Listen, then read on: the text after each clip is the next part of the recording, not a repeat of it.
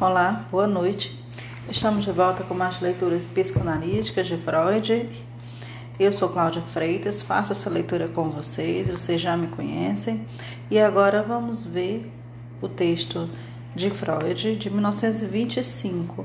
É autobiografia, já estamos no quinto episódio, no tópico 5 também. Estamos lendo da Companhia das Letras, no Obras Completas, volume 16, tá? O capítulo 5 se inicia na página 132. Quem desejar comigo, sinta-se à vontade e inicie a leitura. Agora interrompo a exposição sobre o desenvolvimento interno da psicanálise e me volto para as vicissitudes externas. O que até aqui relatei de suas conquistas foi, nas grandes linhas, resultado de meu trabalho, mas também incluí descobertas posteriores na narrativa e não fiz distinção entre as minhas contribuições e as de meus discípulos e seguidores. Por mais de 10 anos após o afastamento de Broadway, não tive seguidores. Estava completamente isolado. Era evitado em Viena e no exterior não se tomava conhecimento de mim. A interpretação de sonhos de 1900 quase não teve resenhas nas publicações especializadas. Na contribuição à história do movimento psicanalítico de 1914, mencionei como exemplo de atitude dos círculos psiquiátricos de Viena a conversa com o médico assistente que escrevera um livro contra as minhas teorias, mas que não lera a interpretação dos sonhos. Havia-me dito na clínica que não valia a pena, esse homem que desde então se tornou catedrático permitiu-se negar o teor daquele diálogo e pôr em dúvida a correção de minha lembrança. Reafirmo cada palavra daquele Renato. Quando percebi o caráter inevitável das coisas com que deparava, minha suscetibilidade se atenuou bastante. Também meu isolamento foi chegando ao fim.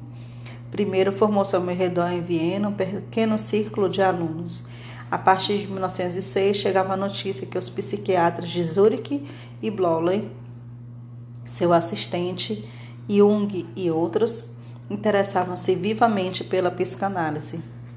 Criaram-se relações pessoais. Em 1908, os amigos da jovem ciência se reuniram em Salzburgo, combinaram a repetição regular de tais congressos privados e a publicação de uma revista intitulado Anuário de Pesquisas Psicanalíticas e Psicopatológicas e editada por Jung. Os diretores eram Bloller e eu. Ela foi interrompida no início da Guerra Mundial. Simultaneamente, a adesão dos suíços, também na Alemanha, despertava interesse pela psicanálise. Esta se tornou objeto de muitas menções na literatura e vivas discussões em congressos científicos. A acolhida jamais era amigável de benévola expectativa. Após tomar breve conhecimento da psicanálise, a ciência alemã foi unânime em rejeitá-la. Naturalmente, não posso saber hoje qual será o julgamento definitivo da posteridade acerca do valor da psicanálise para a psiquiatria, a psicologia e as ciências humanas em geral. Mas creio que, se um dia a fase que vivemos encontrar seu historiador, e será de admitir que o comportamento dos representantes da ciência alemã não foi motivo de orgulho para ela. Não estou me referindo ao fato da rejeição à firmeza com que se deu. Um e outra podiam ser compreendidos, não deixavam de ser esperados, e de toda forma não chegava a pôr sombra no caráter dos adversários, mas para aquele grau de arrogância e desavergonhado desprezo da lógica, para a crueza e o mau gosto dos ataques não pode haver escusa. Talvez se diga que é pueril dar vazão a esses sentimentos após 15 anos. Eu não faria realmente se não houvesse outra coisa a acrescentar. Anos depois, durante a Guerra Mundial, quando um coro de inimigos lançou à nação alemã a recriminação de bárbaro barbárie em que se acha resumido o que acabo de mencionar, foi profundamente doloroso não poder refutá-la devido à minha própria existência. Um dos adversários gabava-se de que fazia calar seus pacientes quando estes começavam a falar coisas sexuais e que, ao tudo indica, extraiu dessa técnica o direito de avaliar o papel da sexualidade na etiologia das neuroses, sem contar as resistências afetivas que se explicavam facilmente pela teoria psicanalítica, de modo que não nos podia enganar, o principal empecilho ao entendimento parecia estar em que os adversários viu na psicanálise um produto de minha fantasia especulativa, não querendo acreditar no longo, isento, paciente trabalho que fora necessário para a sua construção. Como eram de opinião que a análise nada tinha de observação e experiência, considerava inteiramente justificado rejeitá-la sem experiência própria. Outros, não tão seguros dessa convicção, repetiam a clássica manobra de resistência. Não olhar no microscópio para não enxergar o que havia contestado. Desculpa. Voltando ao parágrafo. É curioso como a maioria das pessoas age incorretamente quando tem de se formar seu próprio juízo numa nova questão. Voltando ao parágrafo. Há muitos anos tenho escutado de críticos benevolentes que até tal o tal ponto a psicanálise está certa, mas ali começam os exageros, a generalização injustificada. No entanto, sei que nada é mais difícil do que fazer essa delimitação e que os próprios críticos desconheciam inteiramente o assunto até semanas ou dias antes. O anátema oficial contra a psicanálise teve a consequência de tornar mais unidos os psicanalistas. O segundo congresso em Nuremberg, em 1910, organizaram-se por sugestão de Firenze, numa associação psicanalítica internacional composta de sociedades locais e com um só presidente. Essa associação sobreviveu à Guerra Mundial e ainda existe. Compreende as sociedades de Viena, Berlim, Budapeste, Zurique, Londres, Holanda, Nova York, Panamérica, Moscou e Calcutá. Para primeiro presidente, favorecia a escolha de Jung, uma medida realmente infeliz, como depois se verificou. A análise ganhou então a segunda revista, a Folha Central de Psicanálise, editada por Adler e Steckel, e logo em seguida a terceira, Imago, que os analistas não médicos, Hans Sanches e Otto Rank, dedicaram às aplicações da psicanálise às ciências humanas. Pouco depois, Bloller publicou sua defesa da psicanálise em 1910. Embora fosse animador que a justiça e a honesta lógica enfim se manifestassem na disputa, o trabalho de Bloller não era capaz de me satisfazer completamente. Esforçava-se demais em manter uma aparência de imparcialidade, não por acaso devíamos justamente ao seu autor a introdução do valioso conceito de ambivalência na psicanálise. Em artigos posteriores, Bloller assumiu uma atitude tão contrária ao edifício teórico da psicanálise rejeitou-o, pois em dúvida partes tão essenciais dele que eu tive de me perguntar, surpreso, o que podia restar para a sua aprovação. Contudo, depois ele também se declarou resolutamente a favor das psicologias das profundezas e, além disso, baseou nela seu abrangente estudo das esquizofrenias. Mas Bloller não permaneceu muito tempo na Associação Psicanalítica Internacional, abandonou-a devido a discrepâncias com Jung e a psicanálise perdeu Burgolix. A oposição oficial não pôde evitar a difusão da psicanálise na Alemanha e em outros países. Em outro lugar, Contribuição à História do Movimento Psicanalítico de 1914, página 11, acompanhei as etapas de seu progresso e citei os nomes dos que se destacaram como seus representantes. Em 1909, Jung e eu fomos convidados à América por Stanley Hall, reitor da Universidade de Clark em Washington, Massachusetts, para os festejos do 20 aniversário daquela instituição, a fim de lá proferir palestras em língua alemã durante uma semana. Hall era um psicólogo e pedagogo de justo prestígio que havia anos já incluía a psicanálise em suas aulas. Tinha algo de fazedor de reis, a quem agradava fazer e depor autoridades, Lá também conhecemos James Putman, o neurologista de Harvard, que, não obstante a idade, entusiasmou-se pela psicanálise e defendeu o valor cultural e a pureza das intenções desta com o peso de sua personalidade que todos respeitavam. Nesse homem excelente, que em reação a uma predisposição neurótica obsessiva se orientava prevalente no sentido ético, Incomodava-nos apenas a pretensão de unir a psicanálise a um sistema filosófico determinado e fazê-la servir a objetos morais. Também o encontro com o filósofo William James deixou-nos impressão duradoura. Não posso esquecer o episódio que, durante uma caminhada, ele parou subitamente, confiou-me a pequena bolsa que levava e solicitou que eu fosse adiante, pois me alcançaria tão logo se recuperasse do ataque de angina pectoris que sentia chegar. Ele morreu do coração um ano depois. Desde então, sempre desejei para mim uma impavidez semelhante diante do fim. Naquela época eu tinha apenas 53 anos de idade. Senti-me jovem e saudável. A viagem ao novo mundo beneficiou meu amor próprio. Na Europa me sentia como que desprezado, mas ali os melhores indivíduos me receberam como igual. Quando subi à cátedra em Auschwitz para dar as cinco lições de psicanálise, foi como a realização de verossímil desvaneio.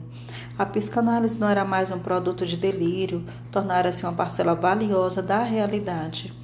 Desde nossa visita, ela não perdeu terreno na América, tornou-se bastante popular entre os leigos e é reconhecida como importante elemento da instrução médica por muitos psiquiatras. Lá também sofreu muita diluição, infelizmente. Práticas incorretas que não têm relação com ela utilizam seu nome e faltam oportunidades para uma formação adequada na técnica e na teoria. Além disso, na América, ela se defronta com o behaviorismo, que, em sua ingenuidade, vangloria-se de haver descartado o problema da psicologia. Na Europa, entre os anos de 1911 e 1913, ocorreram dois movimentos de separação da psicanálise iniciados por pessoas que até então haviam desempenhado papel em relevo da jovem ciência, Alfred Adler e Jung, Ambos movimentos pareciam bem perigosos e rapidamente conquistaram larga adesão. Sua força não vinha do seu próprio conteúdo, porém sim da tentação de poder livrar-se dos resultados da psicanálise, visto como chocantes, ainda que não mais se negasse o material afetivo dessa. Jung buscou reinterpretar os fatos analíticos em chave abstrata, impessoal e ateórica assim esperando furtar-se à consideração da sexualidade infantil do complexo de Édipo e a necessidade de analisar a infância. Adler pareceu distanciar-se ainda mais da psicanálise, rejeitou completamente a importância da sexualidade, relacionou tanto a formação do caráter como das neuroses unicamente ao afã de poder dos seres humanos e a necessidade de compensar as suas inferioridades constitucionais e jogou fora todas as conquistas psicológicas da psicanálise. Mas o que fora por ele rejeitado forçou a volta com outro nome ao seu sistema fechado. Seu protesto masculino não é outra coisa senão o recalque, injustificadamente sexualizado. Os críticos foram muito brandos com os dois heréticos. Eu pude obter apenas que tanto um como o outro deixassem chamar psicanálise as suas teorias. Hoje, transcorrido dez anos, pode-se verificar que as duas tentativas passaram pela psicanálise sem causar danos. Quando a sociedade se baseia na concordância em alguns pontos cardeais, é natural que a abandonem aqueles que se afastaram desse terreno comum. Mas frequentemente me foi atribuída a culpa da separação de antigos alunos como o final de minha intolerância ou expressão de uma fatalidade que sobre mim pesaria. É suficiente lembrar como resposta que, em contrapartida àqueles que me deixaram, como Jung, Adler, Steck e outros mais, há um grande número de pessoas como Abraham, Eitingon, Ferenc, Hank, Jones, Brio Cheses, o pastor Fister, Van Ender, Hank e outros, em que há cerca de 15 anos estão associados à minha leal colaboração, geralmente também em place da amizade. Mencionei apenas meus discípulos mais velhos que já fizeram nome na literatura da psicanálise. A omissão de outros não significa desmerecimento. Entre os jovens e os que chegaram depois se acham talentos em que podemos depositar grandes esperanças. Mas talvez se possa alegar meu favor que um indivíduo intolerante, dominado pela presunção da infabilidade, jamais poderia conservar junto a si tamanho grupo de pessoas intelectualmente significativas, ainda mais quando não dispunha de maiores atrações de natureza prática. A Guerra Mundial, que liquidou tantas outras organizações, não chegou a prejudicar nossa Associação Internacional. O primeiro encontro após a guerra sucedeu em 1920 em Haia, terreno neutro. Foi tocante ver a hospitalidade em que os holandeses acolheram os famintos e empobrecidos cidadãos da Europa Central. E creio ter sido a primeira ocasião em que o mundo devastado, ingleses e alemães, sentavam-se à mesma mesa em razão de interesses científicos. Na Alemanha e nos países da Europa Ocidental, a guerra havia estimulado o interesse na psicanálise. Observando os neuróticos de guerra, os médicos haviam finalmente aberto os olhos para a importância da psicogênese dos distúrbios neuróticos e algumas das nossas concepções, tais como o ganho obtido com a doença, a fuga para a doença, tornaram-se rapidamente populares.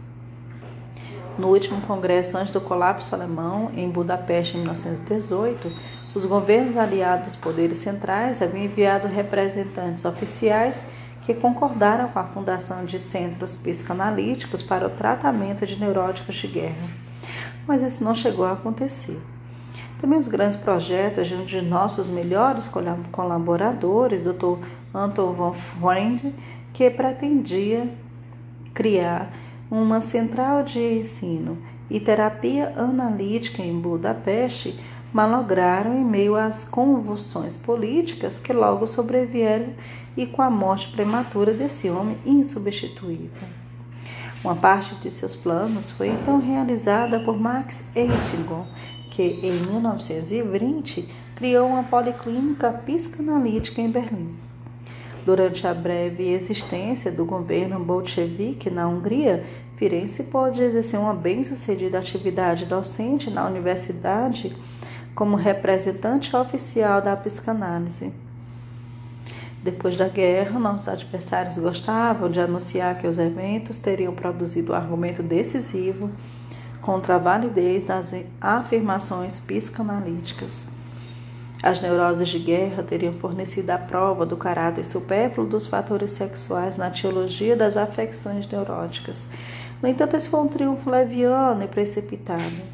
Por outro lado, por um lado, ninguém havia podido analisar minuciosamente o caso de neurose de guerra, ou seja, não havia conhecimento seguro de sua motivação e não era possível tirar conclusão nenhuma em tal ignorância. Mas, por outro lado, havia muito a psicanálise adquiriria o conceito de narcisismo e neurose narcísica em que a libido se apega ao próprio eu, em vez de um objeto. Portanto, em outras ocasiões, fazia-se à psicanálise a objeção de haver ampliado indevidamente o conceito de sexualidade, mas se isso era inconveniente na polêmica, esquecia-se esse delito e recriminava-se ela novamente a sexualidade no sentido mais restrito. A meu ver, a história da psicanálise se divide em duas partes. Se deixarmos de lado a pré-história em que se utilizou a cartaz. Na primeira, eu me achava só e tinha de realizar todo o trabalho. Assim, foi de 1895 a 1896 até 1906 ou 1907. Na segunda parte, dali até o dia de hoje, as contribuições de meus discípulos e colaboradores adquiriram cada vez maior importância, de maneira que agora, advertido do, do fim próximo por grave enfermidade, posso pensar de ânimo tranquilo na cessação de minhas próprias atividades. Justamente por isso, não cabe expor os progressos da psicanálise durante a segunda fase. Nesta autobiografia, da mesma forma detalhada com que tratei sua gradual edificação na primeira fase, tomada por meu trabalho exclusivamente. Sinto-me autorizada apenas a mencionar as novas conquistas em que tive participação relevante, ou seja, aquelas do âmbito do narcisismo, da teoria das expulsões e aplicações às psicoses. Antes devo dizer que em toda nossa crescente experiência complexa de Édipo, revelou-se cada vez mais claramente o núcleo da neurose. Ele se tornou ao mesmo tempo o auge da vida sexual infantil, o ponto nodal de onde partem todos os desenvolvimentos posteriores. Mas com isso desapareceu a expectativa de descobrir, mediante a análise, um fator expectativo para a neurose.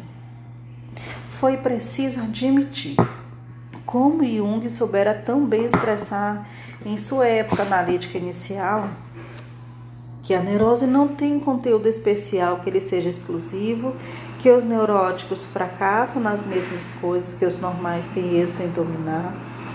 Tal percepção estava longe de ser um desapontamento. Ela se harmonizava inteiramente uma com a outra a de que a psicologia das profundezas encontrada pela análise era justamente a psicologia da vida psíquica normal. Conosco havia sucedido o mesmo que os químicos. As grandes diferenças qualitativas dos produtos derivavam de mudanças quantitativas nas combinações dos mesmos elementos. No complexo de Édipo, a libido se mostrava ligada à apresentação das figuras parentais mas havia tinha havido uma época sem que esses objetos todos disso resultava a concepção fundamental para uma teoria da libido, de um estado em que a libido ocupa o próprio eu, tornando por, tomando-o por objeto. Mas esse estado pode ser designado por narcisismo ou amor de si próprio Reflexões subsequentes levaram a concluir que ele nunca é inteiramente eliminado. Por toda a vida, o eu continua a ser o grande reservatório da libido, do qual são enviados investimentos objetais e ao qual a libido pode novamente retornar aos objetos. Portanto, a libido narcísica se transforma continuamente em libido objetal e vice-versa. Um ótimo exemplo de escala que pode atingir essa transformação é dado pelo namoramento sexual ou sublimal que chega ao sacrifício de si mesmo. Até aquele momento, havíamos cuidado apenas do recalcado no processo de repressão. Mas essas ideias possibilitaram atentar para os elementos repressores Havíamos dito que o recalque era ativado pelas pulsões de autoconservação atuantes no eu, pulsões do eu, e efetuada nas pulsões libidinais. Agora que reconhecíamos as pulsões de autoconservação como sendo também de natureza libidinal, como libido narcísica, o processo do recalque apareceria como um processo de interior da própria libido libido narcísica se contrapunha à libido objetal. O interesse da conservação se defendia das reivindicações do amor objetal, ou seja, também daquelas da sexualidade no sentido mais estreito. Não há necessidade mais urgente na psicologia do que uma sólida teoria das pulsões sobre a qual se precisa continuar edificando. Não existindo algo assim, a psicanálise precisa se empenhar em tentativas de fazer tal teoria. Primeiramente, ela estabeleceu a oposição entre pulsões do eu e pulsões de libidinais. Depois, a substituiu por aquela entre libido narcísica e libido objetal. Mas isso não podia ser a última palavra em questão. Considerações biológicas impediam que nos satisfizéssemos com a suposição de uma única espécie de pulsões. Em meus trabalhos nos últimos anos, além do princípio do prazer, psicologia da massas e análise do eu, o eu e o id de 1920, 21 e 23, dei rédea larga ao pendor à especulação, que havia muito era contido, e ponderei uma nova solução para o problema das pulsões. Juntei autoconservação do indivíduo e conservação da espécie no conceito de eros, ou pulsão de vida. E a ele contrapus o silencioso pulsão de morte ou de destruição. O, a pulsão é concebida de forma bastante geral como uma espécie de elasticidade do ser que vive, como um impulso ao restabelecimento de uma situação que havia existido e foi anulada por um distúrbio externo. Tal natureza essencialmente conservadora das pulsões é exemplificada nos fenômenos da compulsão à repetição. As convergências e as divergências de Eros e pulsão de morte, ou Thanatos, constituem para nós o quadro de vida. Ainda não sabemos se essa construção se revelará útil. É certo que se originou do empenho em firmar algumas das mais importantes concepções teóricas da psicanálise, mas vai muito além da psicanálise.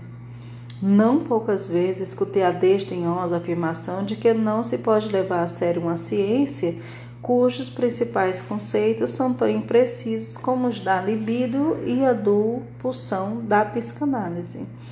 Mas essa objeção se baseia numa total incompreensão dos fatos. Conceitos fundamentais claros e definições nitidamente demarcadas apenas são possíveis nas ciências humanas quando elas procuram acomodar todo um âmbito de fatos na moldura de um sistema intelectual. Nas ciências da natureza, entre as quais se inclui a psicologia, tal clareza dos conceitos principais é supérflua e mesmo impossível. A zoologia, a botânica não principiaram com definições corretas e suficientes de animal e planta. E ainda hoje a biologia não soube dar um conteúdo preciso ao conceito de ser vivo. A própria física não teria absolutamente se desenvolvido caso tivesse sido obrigada a esperar até que seus conceitos de matéria, força, gravitação e outros alcançassem a clareza e a precisão desejada. As ideias fundamentais ou conceitos supremos das disciplinas das ciências naturais são sempre deixadas inicialmente indeterminadas, provisoriamente são explicadas apenas pela referência à área de fenômenos de que procedem. E somente com a progressiva análise do material da observação podem se tornar claras, ricas de conteúdo e livres de contradição. Sempre vi como grosseira injustiça que não se quisesse tratar a psicanálise como qualquer outra ciência essa recusa vinha expressa nas mais tenazes objeções. Recriminava-se a psicanálise por suas imperfeições e por sua incompletude. Quando uma ciência baseada na observação não pode fazer outra coisa senão obter um dos seus resultados e solucionar passo a passo os seus problemas. Mas ainda, quando nos esforçamos em conseguir para a função sexual reconhecimento, que havia tanto tempo lhe era recusado. A teoria psicanalítica foi estigmatizada como pansexualismo. Enquanto enfatizamos o papel até então negligenciado das impressões acidentais dos primeiros anos de vida, tivemos que escutar que a psicanálise nega os fatores constitucionais hereditários, algo que nunca nos ocorreu. Tratava-se de oposição a qualquer preço por todos os meios. Em fases anteriores de minha produção, eu já fizera a tentativa de alcançar pontos de vista mais gerais a partir da observação psicanalítica. Em 1911, em breve ensaio de formulações sobre os dois princípios do funcionamento psíquico, sublinhei, no que não pretendia ser original, a dominância do princípio do prazer ou desprazer na vida psíquica e sua substituição pelo chamado princípio de realidade. Depois, em 1915, arrisquei a elaboração de uma metapsicologia. Assim, denominei uma forma de abordagem que cada processo psíquico é considerado segundo três coordenadas: a dinâmica, a topológica e a econômica. E nela enxerguei o objetivo derradeiro que a psicologia pode alcançar. A tentativa permaneceu incompleta. Parei após alguns ensaios as pulsões, seus destinos, a repressão, o inconsciente, luta e melancolia, e certamente bem em parar, pois ainda não era chegado o tempo para tal fixação da teoria. Em meus últimos trabalhos especulativos, procurei organizar nosso aparelho psíquico com base na exploração analítica dos fatos patológicos e o decompus em um eu, um id e um supereu. O supereu é herdeiro do complexo de Édipo e o representante das exigências éticas do ser humano. Não se deve ter a impressão de que este último período eu dei as costas à observação paciente e me entreguei totalmente à especulação. Sempre permaneci em contato íntimo com o material analítico, nunca deixei de trabalhar sobre temas específicos da natureza, clínica ou técnica. Mesmo quando me afastei da observação, evitei cuidadosamente me aproximar da filosofia propriamente dita. Uma incapacidade constitucional se tornou mais fácil desse distanciamento. Sempre fui receptiva às ideias de G.T. Fetchner e apoiei-me nesse pensador em alguns aspectos importantes. As profundas concordâncias entre a psicanálise e a, filosofia de Schopenhauer, ele não apenas defendeu a primazia da afetividade e a extraordinária importância da sexualidade, como reconhecer inclusive o mecanismo do recalque, não podem ser atribuídos a meu conhecimento de sua teoria. Li Schopenhauer bastante tarde em minha vida. Nietzsche, outro filósofo cujas instituições e percepções frequentemente coincidem de modo espantoso com os laboriosos resultados da psicanálise, evitei justamente por isso durante muito tempo. Não me importava tanto a prioridade se manter o espírito desprevenido.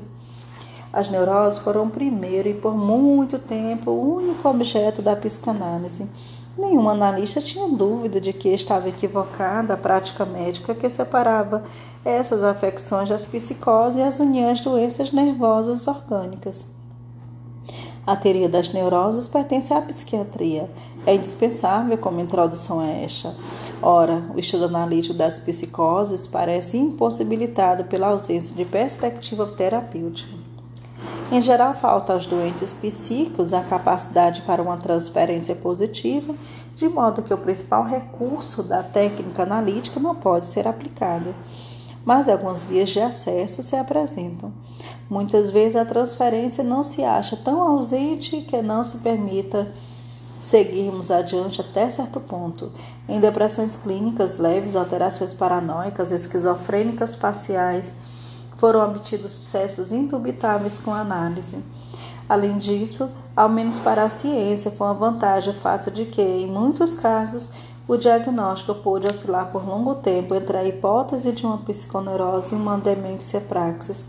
Assim, o esforço terapêutico empregado pôde produzir importantes esclarecimentos antes de ser interrompido. Mas a principal consideração é o fato de que nas psicoses é levada para a superfície, visível para todos. Muita coisa que nas neuroses tem de ser laboriosamente extraída da profundeza. Por isso, a clínica psiquiátrica oferece melhores objetos de demonstração para muitas afirmações psicanalíticas.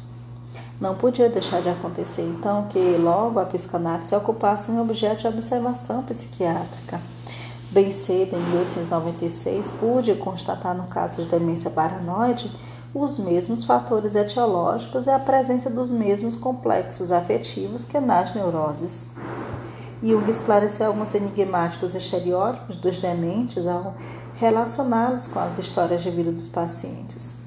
Blolin mostrou em diferentes psicoses mecanismos como aqueles em que a análise descobriu nos neuróticos. Desde então, não cessaram mais os esforços analistas para entender as psicoses.